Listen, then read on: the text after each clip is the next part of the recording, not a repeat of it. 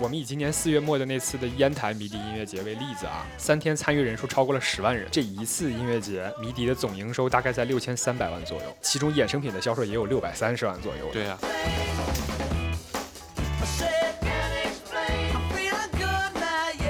所以最后在离音乐节开始还有三天的时候，Rosenman 被告知他现在需要做一个抉择，要么他就用剩下三天的时间把这个栅栏和现场这个检票入口打好，这样的话呢，他就可以检票，他就可以有收入；要么他就选择把舞台打好。大家好，欢迎来到新的一期《叙事之间》，我是老涛。我是活在 当下。今年呢，音乐节和演唱会的这个市场特别的火热啊，因为国家也是颁布了相关的政策，鼓励所有的这种文化类、艺术类的演出。不知道大家今年是否去参加了音乐节，或者去看了演唱会啊？我呢，今年是一直都没能去成。啊，你这工作比较忙， 哦对对是吧，对，可能出差什么的也比较多，所以就没能去看。在北京，其实很多大的明星的演唱会啊，什么五月天嗯之前啊开了好多场。我我我今年还陪我媳妇儿去了华晨宇的演唱 会，在鸟巢还。挺幸福的。我到现在还没在鸟巢看过演唱会。 反正作为我们频道的传统艺能呢，像音乐节这种火热的市场，我们肯定是要说一下的。 我们看了一下数据，今年五一期间是音乐节第一波高峰。嗯嗯，五一期间，也就是说那三天的假期啊，前后一共有四十场音乐节同时进行。我知道，就是因为咱们这个过去三年可能确实被憋得太狠了啊、 对啊今年今年应该是音乐节啊，什么演唱会这些是报复性反井弹。嗯喷。其实今年五一期间的超过四十场的音乐节，有一些老牌的 IP，比如说像草莓音乐节、像迷笛音乐节，嗯嗯也有像品牌方自己打造的新的音乐节，比如说像元气森林音乐节，哦，还有江小白 YOLO 音乐哎节，我这真没 听说过。这还挺成功的，还人挺还成挺功多的啊。啊新老音乐节其实都选在了五一这个时间段同时举办，除了国内的音乐节以外，还有国外也有很多非常知名的大的音乐节的 IP 啊，今年也是都重启了。其实他们可能重启的稍微早一点，嗯，但是也是今年重新迎来了他们相当于参加的音乐节的人数的高峰。这些 IP 就包括我们第一期提到的 Coachella。哦，还有像呃 South by Southwest 西南偏南，也是美国很有名的一个音乐节，还有什么 Lollapalooza 这种就是传统的大型音乐节，还有像什么 Electric Daisy Carnival，就是我们常说的 EDC，还有 Tomorrowland，还有 Ultra 这种大型的电音节。都没听说过。啊，都没听说过， 但是就非常有名啊，在全球又有很大的影响力。那除了这些呢，还有我们不得不提的一个国外非常有名的音乐节，就是 Woodstock 伍德斯托克。嗯，这一九六九年的时候，伍德斯托克就把自己变成了一个传奇级别的音乐节。可以说，音乐节这个产业至今依然在全球炙手可热。除了音乐节所宣扬的这种追求文化解放、爱与和平等等嗯嗯这些主题作为它一直存续的动力以外呢，肯定还是有很多商业利益的存在，才能对，让要不然不可能维持这么久。没错，才能让这些各大音乐节不停的运营下去。所以我们也很好奇，这个音乐节到底是怎么赚钱、怎么盈利的哈？对商业模式是怎么样的？我呢是看了很多篇的论 文， 哦，论文。对，因为你想在网上这个报道里面去找到音乐节的商业模式还挺难的，大部分都是在报道啊，音乐节人很多，啊对有对哪对些明星参与了。从论文上 得来的结论呢，其实现在啊，大体上音乐节的商业模式分三种，那第一种就是赞助驱动型，嗯，这种模式其实就比较简单，他们的主要收入来源就是音乐节的门票销售，还有赞助商的赞助。这种模式其实比较适合那种地方政府希望打造这个城市的文化名片的这种地方，因为在地方政府的支持下吧，音乐节想举办起来的话，跟赞助商的沟通会更顺畅。同时，政府的支持也会让他们在前期筹备的时候，跟各个方的这种沟通成本啊、基建时间上也都能有一定的节省。比如说像太湖湾音乐节、南京的 Middle 音乐节，哦这都是今年当时还比较成功的这种地方政府主持打造的音乐节。明白。就一般这种旅游城市会有这种需求。没错，或者嗯是希望把自己打造成一个旅旅游城对市。对对。这种音乐节一般门票的制定的时候，这个票价考量的因素也比较简单，门票收入加上赞助收入可以覆盖掉它所有的基础成本，就行了基。本就可以了。缺点就是一般这个就是比较新的音乐节，他嗯们采取的方式可能前期比较难追求很大的盈利。而且他好像也不是为了盈利嘛，他肯定为了打造自己这个名哎、片儿。对对，它其实是有一些文化宣传的目的对在里面对的。第二种呢，就是 IP 化运营的商业模式。其实这个主要指的就是把音乐节本身作为品牌来打造的这么一种商业模式。嗯这种音乐节呢，能够通过品牌化的运营方式，不断提升这个音乐节本身的知名度，嗯从而嗯不断的拉新的赞助商入局。这种它就相当于可以形成这种连锁的规模效应。而且一般这种品牌化运营的音乐节背后的主办方呢，都是本来就有商业实体，比如说唱片公司、音乐哦培训学校等等。如果熟悉国内的音乐行业的人，或者是熟悉音乐节的朋友们，可能能听出来啊，我现在说的就是草莓音乐节背后的摩登天空。唱哦，片公司对对以及对，迷笛音乐节背后的迷笛音乐学校，其实他们是在靠自己的这种主营业务来给自己造血。嗯嗯嗯音乐节更多的是承担了一种宣传和营销推广的这么一个任务。但是这个听起来的话，对他们来说就有点类似于，嗯、我们之前讲的那个，比如说奔驰去造 F 1赛车哎，没错，这种 感觉，对吧？对对对对对，嗯没错。摩登天空可以展示自己旗下的艺人，对然后同时还可以把自己这个厂牌的名声进一步打得高一些。对对，包括可能新的独立艺人、有潜力的艺人，他们也更想签摩登天空。是的嗯是的这种 IP 已经打造出来的音乐节呢，除了刚才说的门票和商业合作的这种收入啊，当然我们刚才说的主要是赞助啊。其实这嗯个商业合作对于这种成名的音乐节，它可能形式更多样一些。嗯，比如说呢，比如说，在现场你可以有很多这种摊位嘛，这个摊哦位你肯定不是去收提成的，你是去收那个摊位的费用。，对对对这，个摊位的费用啊，越有名的音乐节收的就越高。哦，所以这就是为什么啊，大家经常觉得我在音乐节的时候，我买一瓶水五十， 喝一杯啤酒八十、嗯哎一百， 对，就是因为本身音乐节这期间摊位费是很高的，加上大家确实在音乐节的时候对于吃和喝是有很大需求对 呀、的你。在那儿跳啊喊啊，你不得渴呀、 是的，所以说音乐节整体的消费水平也比较高，在这一部分呢，这个音乐节主办方也是能获得相当多的收益的。嗯嗯这个和赞助都相当于是商业合作的部分嘛。那除了门票和商业合作以外，还有一项重要的收入就是衍生品的销售，哦，就是类似于 文一化些衫儿啊、啊啊帽子啊对对这些对东西。应援物是吗？没这算错是，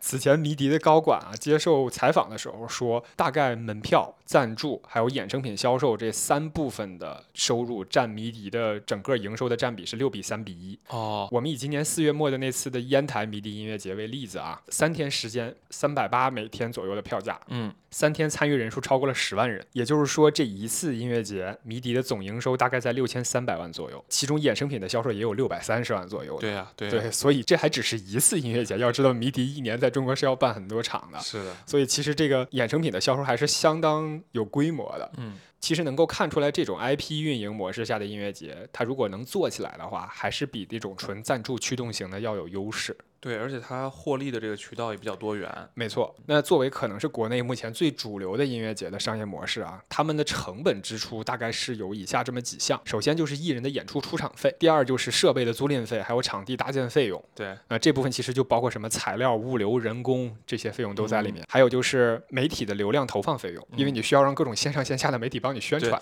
是不是这个？如果是你是越大的 IP 呢，你可能这种买流需要的钱就越少啊。也不好说，哦因为你越大的 IP，你办的规模就越大，你也就需要让更多的人去知道。对对，而且很多，你像草莓跟迷笛，他们现在都选择在二线或者三线城市去办。嗯，啊，首先是因为我觉得审批上应该是能有一定的优势，相比于北京、上海可能会快一些。对，这些地方政府就像说的，跟那个第一个有点结合没起来。错，，没错，没错，啊他们可能也很希望利用这个来创收，来吸引更多的游客过来。对，所以规模大，它就需要投更多的流量出去，吸引更多的人。所以其实怎么说，这项投入也是你规模越大，投入的越多。第四个成本呢，就是与第三方合作开发这个衍生品，还有生产的这个费用。第五个就是票务平台的门票提成。嗯，第六个就是协办单位的利益分成。一般这个也是，比如说有当地的政府机构。嗯，合办，或者是说有一些音乐节，他们可能拉来大的赞助商，这个大的赞助明商白也希望变成协办单位，明他们白是会直接从这个音乐节的整个的收益里分成的，嗯或者是不是有些像媒体，像比如说微博跟你协办一个啊，没错没错，反正就是你拉来越大的这个赞助商，肯定他人家提的这个要求就越多嘛。对但是同时你能获得的可能曝光啊，可能这个赞助的整个金额就越高。。对，那第三种音乐节的商业模式就是展会型。为什么叫展会型呢？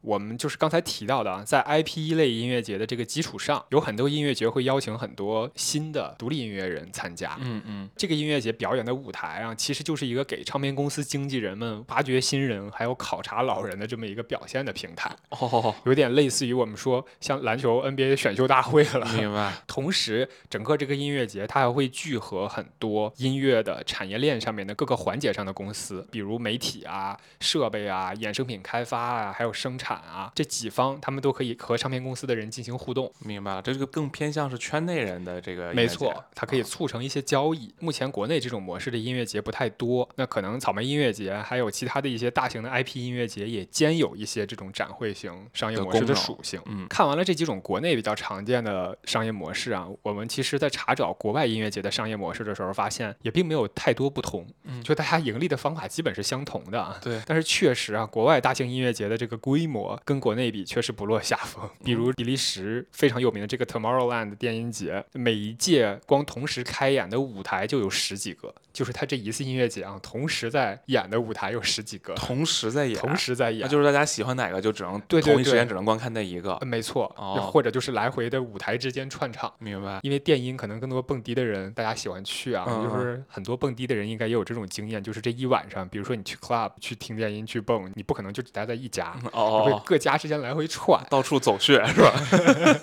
所以这个很多个舞台在电音节可能也更符合大家这种习惯啊。明白了。 Tomorrowland 音乐节每年三天时间会吸引超过三十五万人去参加，普通的三日票啊，大概在二百七十欧元左右，相当于一届 Tomorrowland 的营收大概在九千四百五十万欧元左右。那我们第一期提到的这个大名鼎鼎的 Coachella 音乐节，它一般呢有五个舞台。二零二三年的 Coachella 是连续两个周末，每周三天的时间，一共吸引了超过二十五万人参加。我想问一下，三日国外的周末都是三天是吧？你就怎从周五开始办嘛，大家翘班儿 呗。所以这两个周末可能有二十五万人翘 班儿。Coachella 三日通票五百四十九美金，也就是说这一次它的总营收算下来大概一点四亿美金。 嗯，今年王嘉尔也是成为了首个以个人名义登上 Coachella 主舞台的中国音乐人。哇嗯，，啊这非么常厉不害容，易哈。 哦，据说 Coachella 这个音乐节，它不仅是能请到的明星特别大牌，而且你只要去了 Coachella 现场，你买到票，你进去了，你只要走十米，你就能看到一个明星，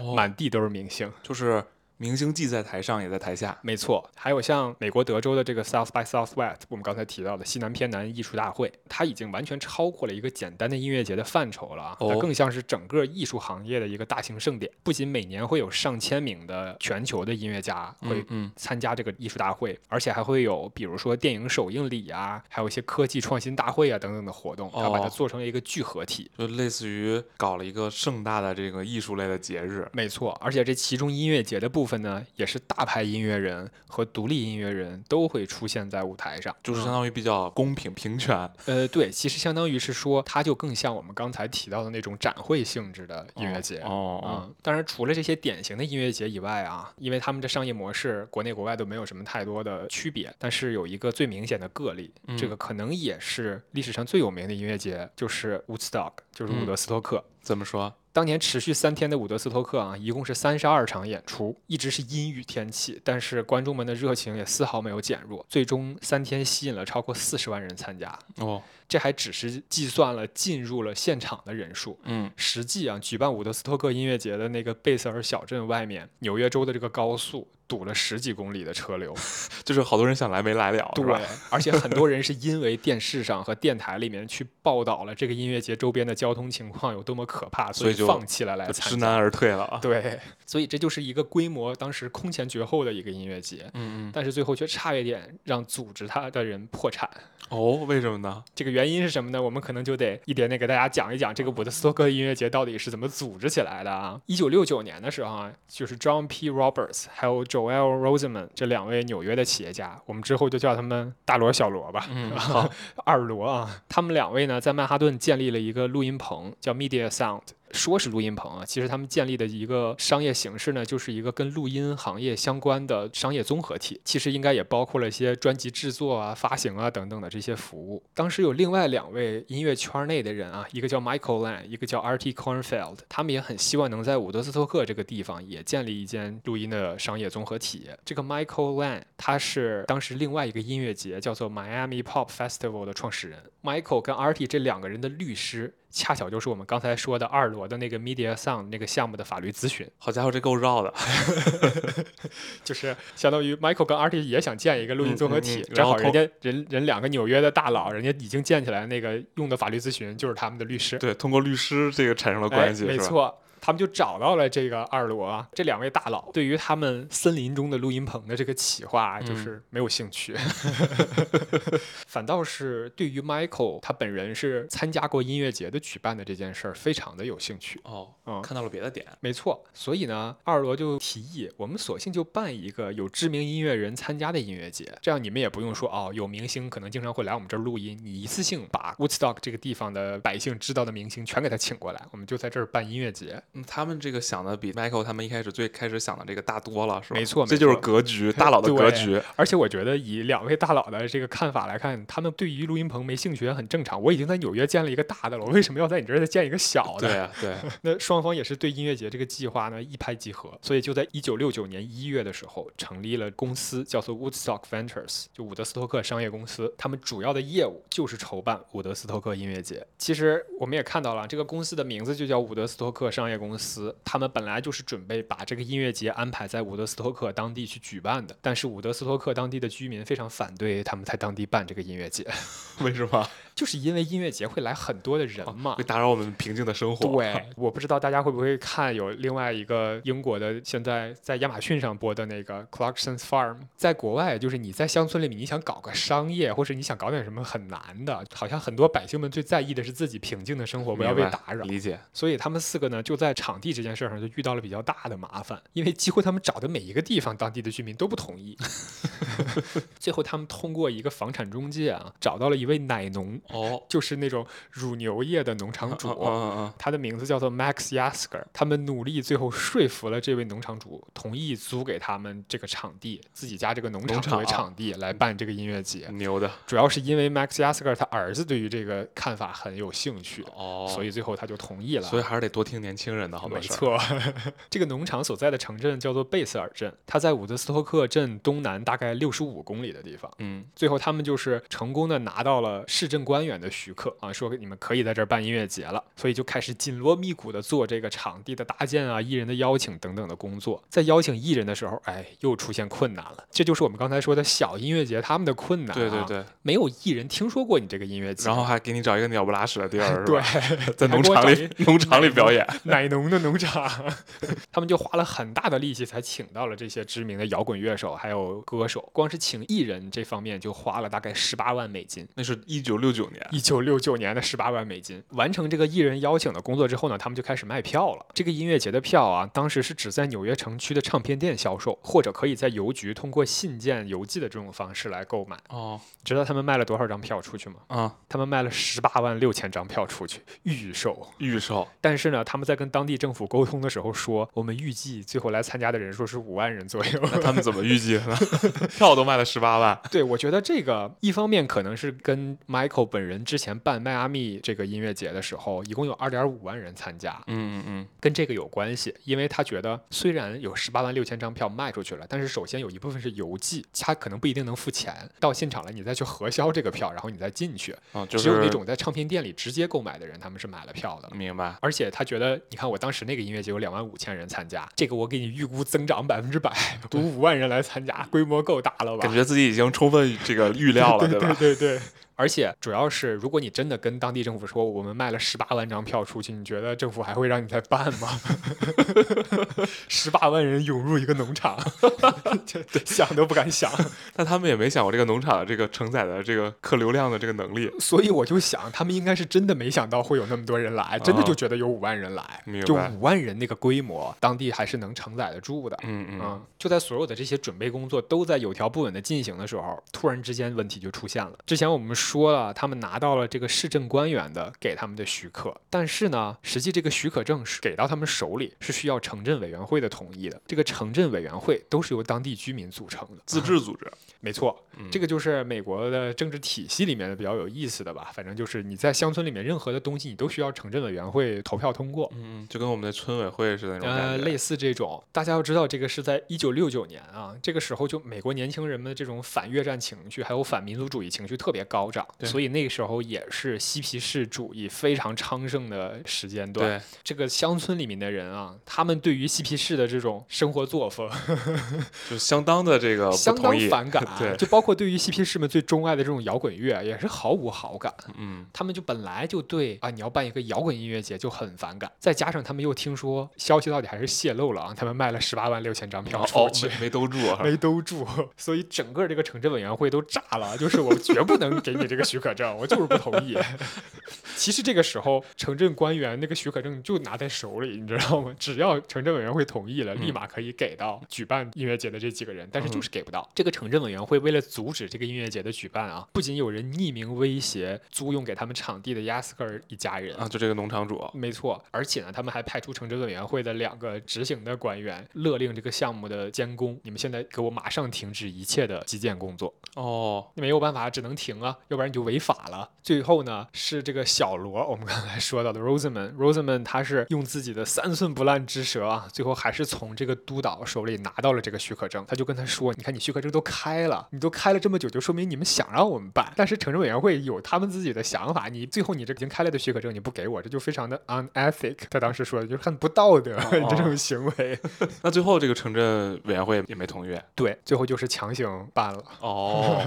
因为他们拿到了许可证了嘛。嗯嗯，嗯，到最后他们拿到这个许可证的时候呢，就开始抓紧的赶工，就赶紧完成所有的这些基础建设的工作嘛。嗯嗯，但是因为这个中间已经经历了很长时间的这种对峙，它这个搭建的工作也都是停工了很久了，所以最后在离音乐节开始还有三天的时候，这么极限，这还没完那呢， 还没有，还没完呢。Rosenman 被告知他现在需要做一个抉择，嗯，要么他就用剩下三天的时间把这个栅栏和现场这个检票入口打好，这样的话呢，他就可以检票，他就可以有收入；要么他就选择把舞台打好。 不行了，二这选个一这个 这个刺激到我的笑点了， 把舞台打好，就是我们作为一个表演的这么一个音乐节，然后最后三天舞台还没有，是吧？对，啊，其实舞台的搭建是要最后进行的，你要把周边所有一切都弄好，最后再搭舞台起来，哦，有道理，有道理嗯，对对对，包括店啊，包括前面这个人群的位置的确定啊，这些都是很麻烦的嘛。当时他们在定票价的时候，预售的时候是十八美金一张，然后在现场购买的话会是二十四美金一张。那我们考虑通货膨胀的话，相当于现在一百四十美金和一百九十美金的购买力。哦，其实整体来说，对于一个三天的音乐节的票价，现在来看不算高。对，不贵，但是他们一开始办这个音乐节的时候呢，就是要冲着做一个盈利性的音乐节去准备的。明白，如果说到最后门票卖不出去，或者卖不到预想的这个人数的话，那很有可能二罗就要破产。哦，作为纽约录音室的大佬，哎，对，因为他光请艺人就花了十八万美金，他对又要做搭建，搭建要花更多的钱，可能是十倍不止的钱。 对，而且他们在制定这个票价的时候吧，就是根据我们刚才说的那种赞助驱动型音乐节， 它就是根据我的门票收入加赞助收入加起来要抵掉我的成本。是他的还没有赞助，他还想盈利。 我们刚才说赞助驱动型音乐节很难盈利嘛，对，他还想盈利， 所以卖不出去门票就灭顶之灾。是的，所以呢，这个时候二楼就做了一个非常摇滚的决定，就是我宁我要愿搭舞台。牛逼 ，respect 啊，后面的故事大家就都知道了，超过四十万人涌入现场，就是十八万这个也也都是预少估了，是吧？ 你最后没有门票了呀？就是 没有炸了，没有炸了和售票处主要是这个对啊对，你就是来了你就可以去。哦，赶大集来了，大家。 这四十万人的规模啊，让一九六九年的伍德斯托克成为了历史上最伟大的音乐节之一。最拥堵的音乐节。啊，对， 十几公里的高速堵车，我的对天！虽然这个音乐节在财务方面完全是一个灾难， 而且音乐节结束之后，当地居民对 Woodstock Ventures 这家公司提出了上百起的诉讼。 但是我们不得不说啊，他们当时决定搭舞台，而不是搭建这个售售票票处处的嗯这个决定，真的是很摇滚。然后太 太牛逼了，最后大家可能觉得，嗯，这个故事好像有点儿悲哀哈、对对就对是这么伟大的音乐节，最后没让他们盈利，但其实他们是盈利了的。哦最后怎么盈利的呢？他们提前留了个后手。当时呢，举办人之一的 RT 他联系上了华纳来帮助伍德斯托克音乐节制作纪录片，哦，但是那会儿做摇滚乐相关，尤其是这种音乐节相关的纪录片，并没有什么太好的商业上的先例，嗯嗯，所以华纳的高层对于这件事情并不感兴趣。哦，但是当时 RT 接触到的华纳的这名制作人，他叫 Fred Weintraub，他本人对于制作这部纪录片非常的有兴趣，因为当时本地居民和音乐节主办方的这个矛盾已经非常严重了，双方对峙了很久，加上呢，马上就会有他们当时觉得是数万名，最后证明是数十万名嬉皮士涌入这个区域，所以这个纪录片的这个戏剧张力很大，是吧？对，就是很有可能会演变成一场暴乱。哦，所以 RT 当时就跟制片人说啊，如果音乐节成功了，你们会拍到的就是史上最成功的音乐节；如果暴乱了，那你们拍到的可能就是千载难逢的暴乱一线现场的画面，就就稳赚不亏是吧？对，所以那 Fred 肯定就动心了呀，给了 RT 十万美金，让他来拍这部纪录片。哦，好家伙，这个给的不低啊，这个制作经真费的不低，真的不低。当然，其实这都不够啊，最后还是嗯啊 RT 和这几个举办人他们还是有原始的投资在的。明白啊 RT 他找来了独立导演 Michael Wadley，我们就叫他瓦德雷啊。那瓦德雷来指导这部纪录片。瓦德雷组织了一个一百人左右的庞大的摄制组，哇塞，因为这音乐节规模会很大嘛，对他们对预测，但是他没有钱可以付给剧组人 ，员嗯哦，他是个独立导演， 当时。那他就敢就敢叫一百人来， 对啊，就是他就觉得这是个千载难逢的 机会先嘛，干了再说。先干了再说。他就跟所有的剧组人员说啊，如果这部影片拍好了，卖座了，那大家每个人可以拿到你平常拍别的纪录片双倍的报酬。哦如果这个电影拍不好，没卖座，大家一分都没得赚。哦，这有点背水一战那种感觉。没错，然后整个剧组就跟着他干了。哦那些人都是都很摇滚，对，我觉得可能找来的人当时也都要么很需要钱，嗯要么就是真的跟他关系很好，嗯嗯比较信任他。拍完了这个伍德斯托克纪录片之后呢，这部片子除了华纳作为当时制片方的股权以外，大罗、小罗以及 Michael RT 这四个人也都是有股份和版权的。最终呢，这部纪录片大受欢迎，拿下了1971年奥斯卡最佳纪录长片。哇，让独立导演 Michael Wadley 名声大噪，然后让二罗从版权费中不仅收回了大部分的音乐节的成本，而且当时剩下的钱还支付了那一百多起居民诉讼的赔款。哇 塞，